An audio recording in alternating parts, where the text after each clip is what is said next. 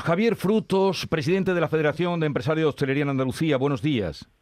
¿Qué tal? Buenos días. Ustedes mm, lo han pedido, son partidarios de que se prorrogue el pasaporte COVID para entrar en sus establecimientos.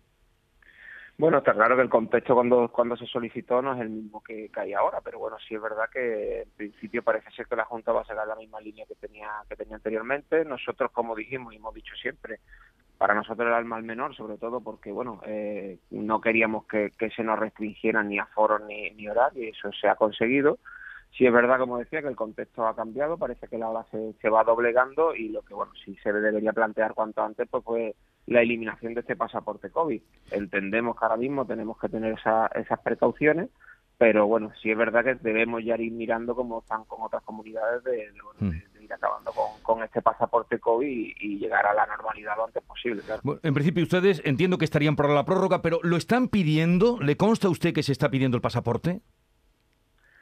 Sí, en líneas generales, bueno, creo que tanto cliente como empresario eh, lo tienen ahora mismo en, su día a día y es verdad que se, que se está solicitando en líneas generales, no, no, no nos llega lo, lo contrario. Sí es verdad, verdad que muchas veces, pues bueno, en, restaurantes donde donde el cliente ha sido y va todos los días, pues obviamente, seguramente en eso, en esos casos no se esté solicitando porque se conoce y se le ha, se le ha pedido repetidas repetidas veces. En líneas generales creo que, que la medida ha funcionado, se ha lo que se perseguía al final, como escuchaba el consejero, que era que bueno pues que esos reticentes a la vacunación lo hicieran, que al final no estamos jugando todos mucho, tanto sanitariamente como económicamente, y creo que, que eso ha funcionado y en la, en la línea que se perseguía en su día. Como decía ahora mismo, bueno, el contexto quizá va, va cambiando por, por esta bueno, pues que la ola va bajando también, esta sexta ola, y, esperemos que, claro, que cuanto antes se acabe ese pasaporte COVID, que será buena señal para todos.